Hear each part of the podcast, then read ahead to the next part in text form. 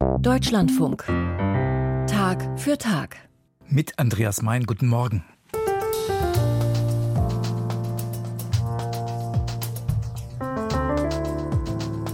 Es geht hier und heute um ein scheinbar altes Wort und die entsprechende Haltung dahinter. Es geht um die Demut.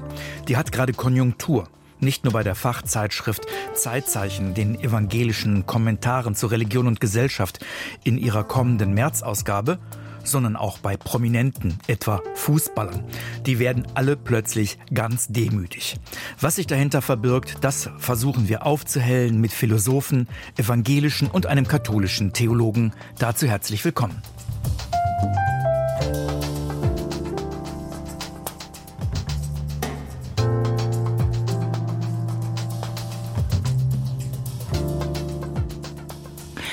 Es war der 2. Februar im Herzen Kölns, ein ganz gewöhnlicher Dienstag beim abendlichen Gottesdienst der Communauté de Jérusalem in der romanischen Kirche Groß St. Martin. Da predigte Christian Ott kurz über die Demut. Mir fiel es wie Schuppen von den Augen und ich machte mir anschließend Notizen. Darauf aufbauend habe ich Christian Ott eingeladen, nicht damit er hier eine Predigt hält, sondern damit er analysiert, hinschaut. Und als psychologisch geschulter Mensch auch warnt vor den Schattenseiten der Demut. Christian Ott ist Priester, arbeitet in der Erzdiözese Köln unter anderem als Suchtberater und in der Supervision. Er hat Theologie, Psychologie und Philosophie studiert, hat zahlreiche zusätzliche psychologische Zusatzqualifikationen und auf der Webseite seiner psychosozialen Praxis zitiert er den Maler und Dichter Francis Picabia. Unser Kopf ist rund, damit das Denken die Richtung wechseln kann. In diesem Sinne will ich meinen Kopf nutzen im Gespräch mit Christian Ott, der mir in unserem Kölner Funkhaus gegenüber sitzt. Danke, dass Sie sich die Zeit nehmen. Guten Morgen, Herr Ott. Guten Morgen. Nein. Herr Ott, einer Ihrer Sätze, die mir nicht aus dem Kopf gehen, Demut ist verwandt mit Mut. Was wäre die Demut dann, egal ob religiös oder nicht religiös grundiert, was für eine Haltung wäre das? Ich würde sagen, das ist der Mut zum Dienen, also sich zur Verfügung zu stellen für etwas Größeres, für ein größeres Ganzes, dem ich ja was Gutes tun möchte. Was setzt Demut voraus?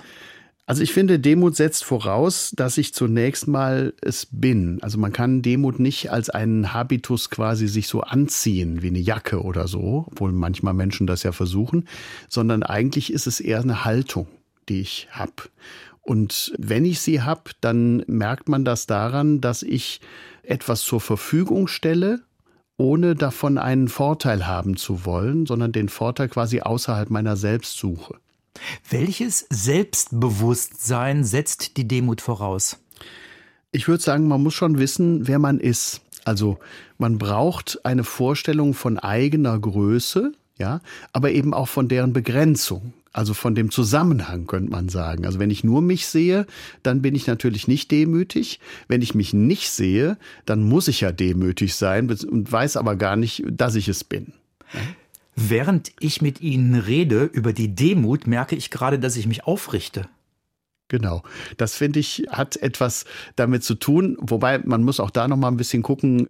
Die Wirkungsgeschichte der Demut ist ja durchaus unterschiedlich, aber eigentlich ist das genau der Punkt. Also Demut hat was damit zu tun, dass ich mich zeige und bereit bin.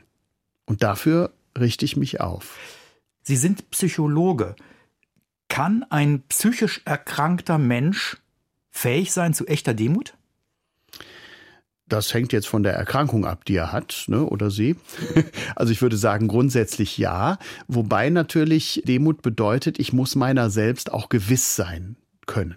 Ja, wenn ich zum Beispiel eine schwere Depression habe, dann kann ich nicht gut demütig sein, weil dann erscheint mir die Welt so, als wäre ich das Problem und müsste mich quasi daraus entfernen. Das mag dann demütig rüberkommen, ist es aber faktisch nicht. Also einem psychisch Erkrankten einem schwer depressiven Demut zu predigen, wäre kontraproduktiv. Auf jeden Fall. Also dem müsste man eher, wenn man dem überhaupt was predigt, also dem müsste man eher helfen, dass, dass er sich aufrichten darf, ja, und dass er seiner selbst mehr gewiss wird und mit seinen Bedürfnissen und äh, dem, was alles ihn ausmacht, umgehen lernt. Sie haben Schattenseiten von Demutshaltungen schon angedeutet. Sehen Sie in Ihrer Praxis Demutshaltungen, die in die psychische Erkrankung führen oder Symptome der Erkrankung sind? Wie erleben Sie das?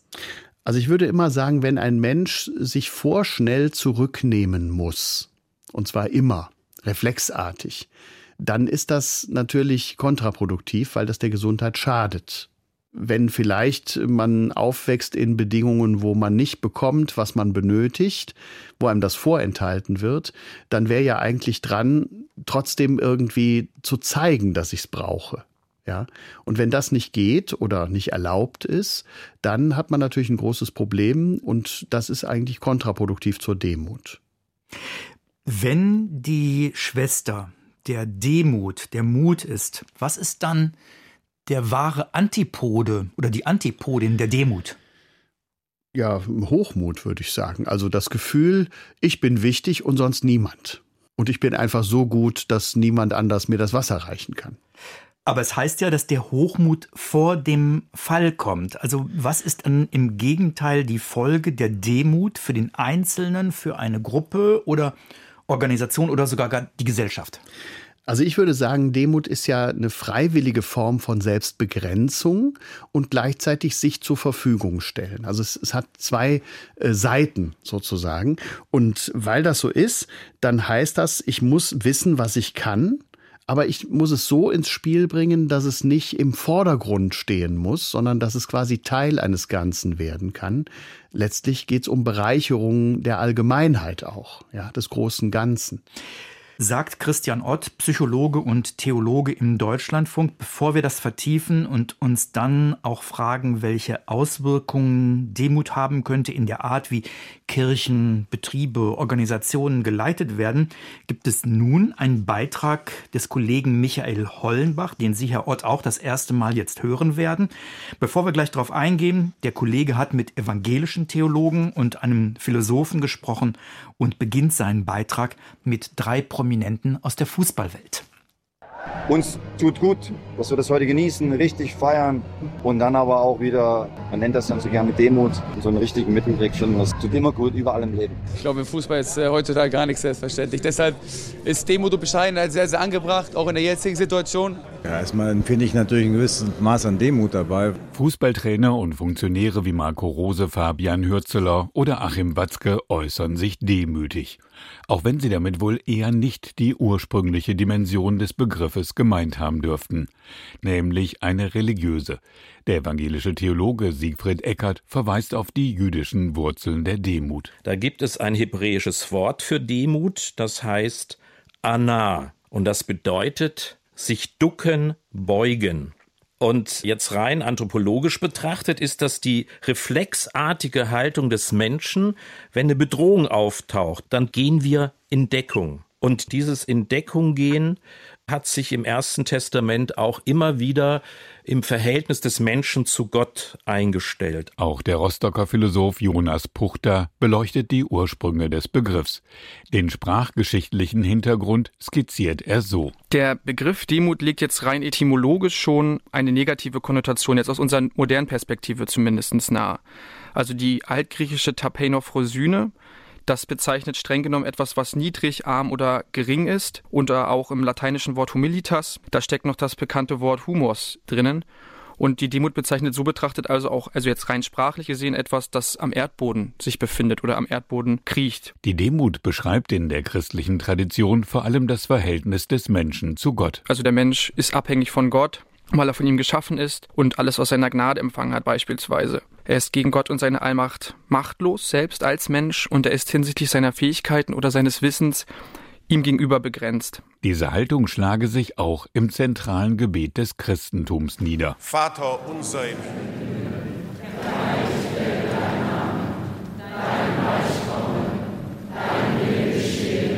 und eben nicht mein Wille geschehe. Also dass man sich eben nach dem Willen Gottes richtet und sich dem eben auch ein Stück weit unterwirft. Die Demo drückt sich also jetzt speziell in Bezug auf Jesus in einer freiwilligen Selbsterniedrigung aus, und zwar beim Dienst am nächsten. Für den Bonner Pfarrer Siegfried Eckert zeigt sich Demut auch in einer bestimmten Haltung. Diese Haltung bringt zum Ausdruck, was mich im Leben und Sterben tröstet und hält.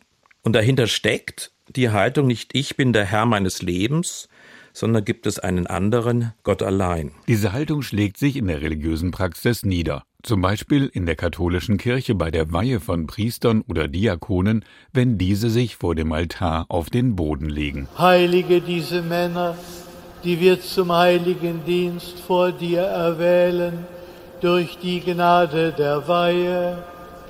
Darum bitten wir durch Christus, unseren Herrn. Zum Beispiel aber auch beim Niederknien der Gläubigen in einem katholischen oder muslimischen Gottesdienst.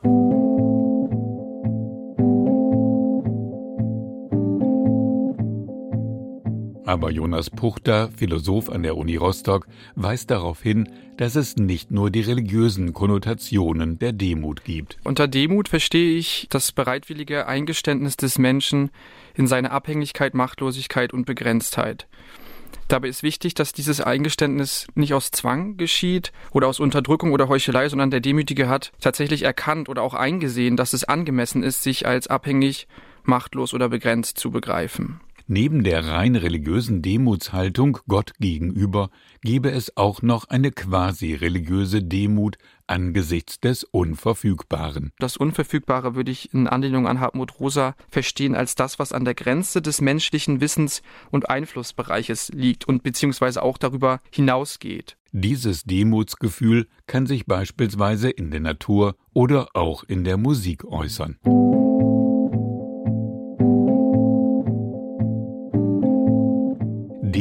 So Jonas Puchter, können nicht verordnet werden. Ein Gefühl der Demut entstehe zum einen aus eigener Betroffenheit, zum Beispiel nach einer Naturkatastrophe. Der andere Zugang zur Demut ist eine vernünftige Praxis der Selbsterkenntnis, eine an der Wahrheit interessierte und aufrichtige Selbsteinschätzung. Sie soll eigentlich eher als ein erdendes Korrektiv gelten. In der Philosophie spricht man auch von einer Demut des Annehmens, die den Menschen vor Hybris, also Hochmut oder Selbstüberschätzung, bewahren soll. Dafür ist die Annahme wichtig, dass wir als Menschen, wenn wir zum Beispiel unser Leben, aber vor allem auch die Natur durch Technik beherrschen wollen, dass wir eigentlich niemals vollständig die Konsequenzen unseres Handelns einsehen können. Das bedeutet auch nicht Resignation und das bedeutet auch nicht Stillstand, sondern das bedeutet ein Handeln im Wissen um die eigenen Grenzen. Und Jonas Puchter nennt noch einen weiteren Aspekt der Demut, nämlich den der Liebe. Weil wir erkennen müssen, dass auch das Lieben, zum Beispiel das Geliebtwerden, aber auch andere beglückende Erfahrungen, die wir machen, dass das eigentlich eine Art widerfahrenes Charakter hat. Wir haben das nicht eigenständig hervorgebracht, aber es sind eben auch Gefühle, die wir eigentlich nicht kontrollieren, die uns in einem bereichernden Sinne überkommen können. Was sich auch in einem Zitat des Philosophen Theodor W. Adorno spiegelt. Geliebt wirst du einzig, wo du schwach dich zeigen darfst, ohne Stärke zu provozieren.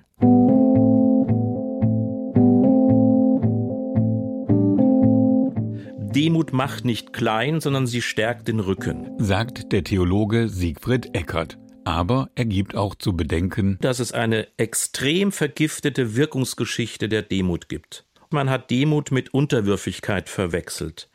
Und das ist viel zu oft in Kirche und Christentum, aber auch gesellschaftlich, politisch missbraucht worden. Und dieses Kleinmachen findet immer da statt, wo Menschen mit ihren Machtinteressen Interesse haben, andere klein zu machen und zu unterwerfen. Und man stößt aktuell auch auf eine andere Form des Missbrauchs, erläutert Annette Behnken, evangelische Theologin und Sprecherin der ARD-Reihe Wort zum Sonntag. Ich nehme auch etwas wahr in den letzten Jahren, dass gerne Menschen, die sehr erfolgreich sind, von sich selber sagen, dass sie das ganz demütig gemacht hat und da merke ich, dass sich manchmal so ein Gefühl in mir regt, dass ich das nicht so ganz glauben kann und das Gefühl habe, manchmal wird es auch so ein Orden, den man sich selber anheftet, dass man von sich selbst sagt, ich bin zwar wahnsinnig erfolgreich, aber ich kann auch gar nichts dafür und bin total demütig.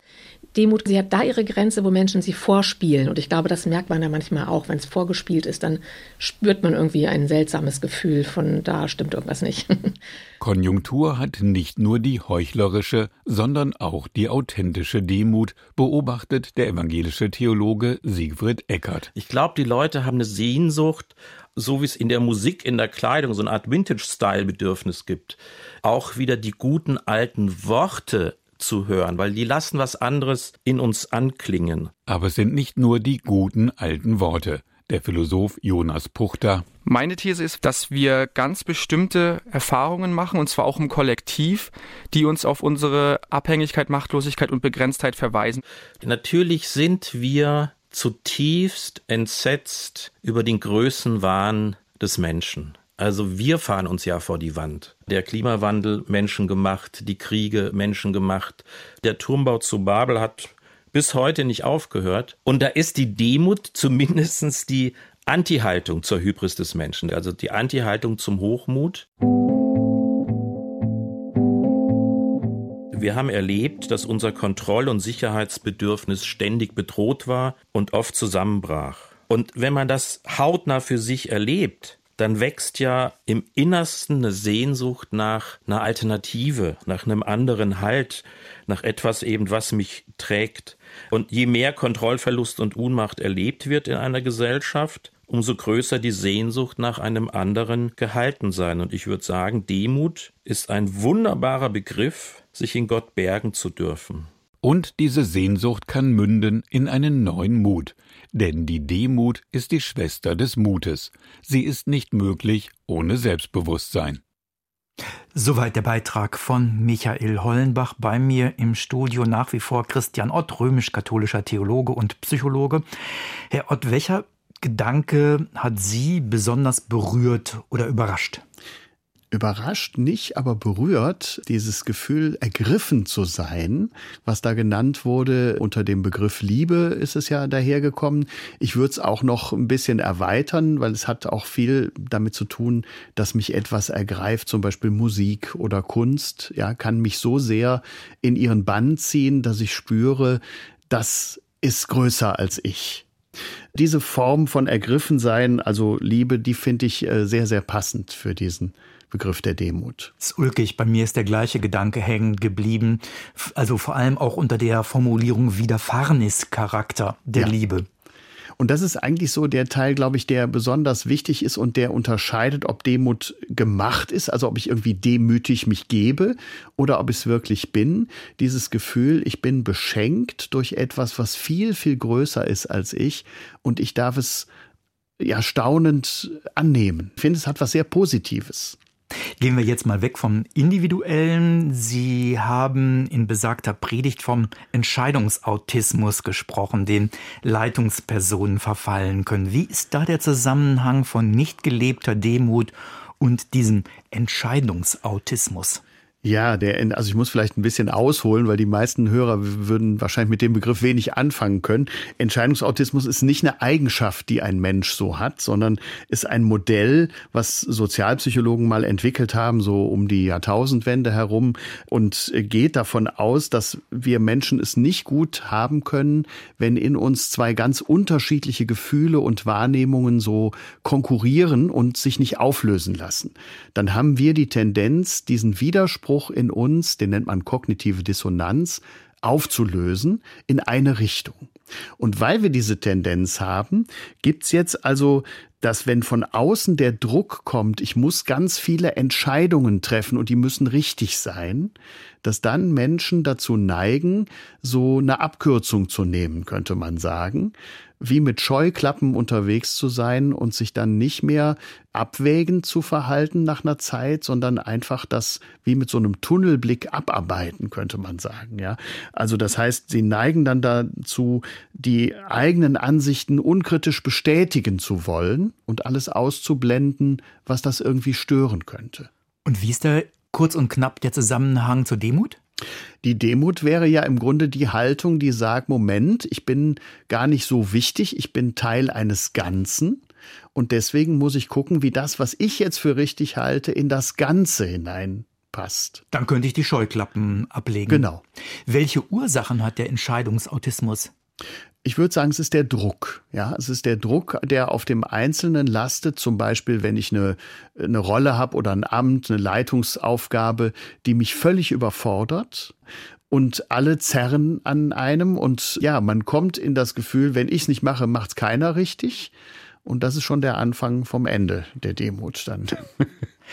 Kann es sein, dass ein Entscheidungsautist auch mal ein Gedemütigter war, der jetzt andere demütigen muss? Ich glaube, er ist eher jemand, das ist natürlich möglich in der Geschichte, aber er ist eher jemand, der versucht, sich nicht demütigen zu lassen. Ja. Und damit das nicht geschieht, übersieht er, dass der Entscheidungsautismus im Grunde Demütigungen anderer produziert. Da benennen Sie schon eine Auswirkung des Entscheidungsautismus. Welche Auswirkungen gibt es darüber hinaus? Naja, dass Sachlösungen irgendwie nicht richtig gefunden werden, sondern dass man eben die Abkürzungen nimmt, die sich irgendwie besser verkaufen lassen.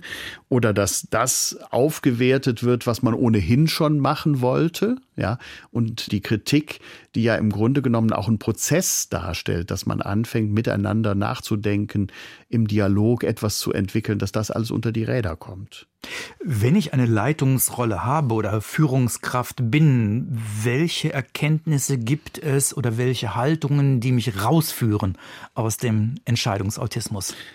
Ich würde sagen, immer das genaue Hinhören.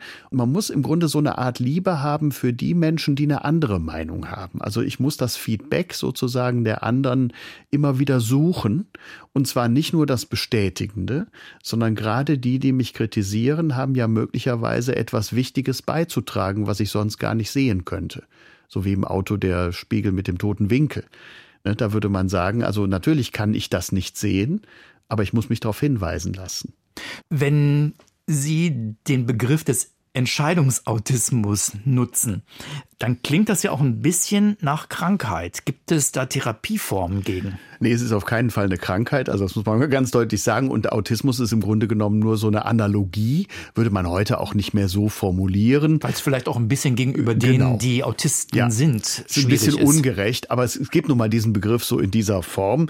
Die beste Abhilfe ist an der Stelle, dass man eben Feedback sucht und auch einübt und vor allen Dingen konstruktive Kritik ein bisschen kultiviert. Diejenigen, die von Entscheidungsautisten im schlimmsten Fall gedemütigt werden, wie sollten die sich verhalten? Ja, die dürfen nicht so schnell klein beigeben, sondern die müssen sich dann quasi immer wieder zu Wort melden, auch wenn das schwierig ist. Christian Ott, wenn Sie eingangs gesagt haben, echte Demut hat was mit Selbstbewusstsein zu tun, Demut macht auch einen geraden Rücken, hieß es auch eben im Beitrag von Michael Hollenbach, dann lassen Sie uns mal jetzt abschließen mit einer Art Rückenschule. Was wäre aus Ihrer Sicht der erste Schritt zu wahrer Demut? Also ich würde das gern mit Romano Guardini beantworten. Dem denn, Jesuiten. Ja, denn der sagt, äh, das erste ist die Bescheidenheit, also das Einüben der Wahrnehmung, andere sind auch noch da. Das finde ich die erste Stufe. Und die zweite Stufe, die er nennt, ist die Orientierung an der Wahrheit, die sich selbst vergessen lässt, weil ich einem Größeren begegne, weil ich dem Leben zum Beispiel als Geheimnis begegne, weil ich der Schöpfung begegne, weil ich Kunst und Musik wahrnehmen darf als etwas, was nicht von mir kommt, wohl von mir konsumiert werden kann, aber das ist was anderes. Und dann weiter in der Rückenschule der Demut. Was wären Übungen für Fortgeschrittene? Also die dritte Stufe nennt er, ist das Teilnehmen an der Liebe, und zwar an der Liebe Gottes. Also die Vorstellung, ich schaue die Welt an mit diesen liebenden Augen, die Gott wahrgenommen hat. Das kann man natürlich nur als gläubiger Mensch, aber man könnte es im Grunde unter Respekt auch bezeichnen. Ja, dann kriegt es noch mal ein bisschen eine andere Tönung. Und das bedeutet, diese Liebe Gottes, die hat sich ja klein gemacht, um das andere gelten zu lassen, wachsen zu lassen. Christian Ott war das. Theologe und Psychologe, Suchtberater, Supervisor im Erzbistum Köln. Herr Ott, Danke, dass Sie sich die Zeit genommen haben. Danke für das Gespräch. Sehr gerne. Dankeschön.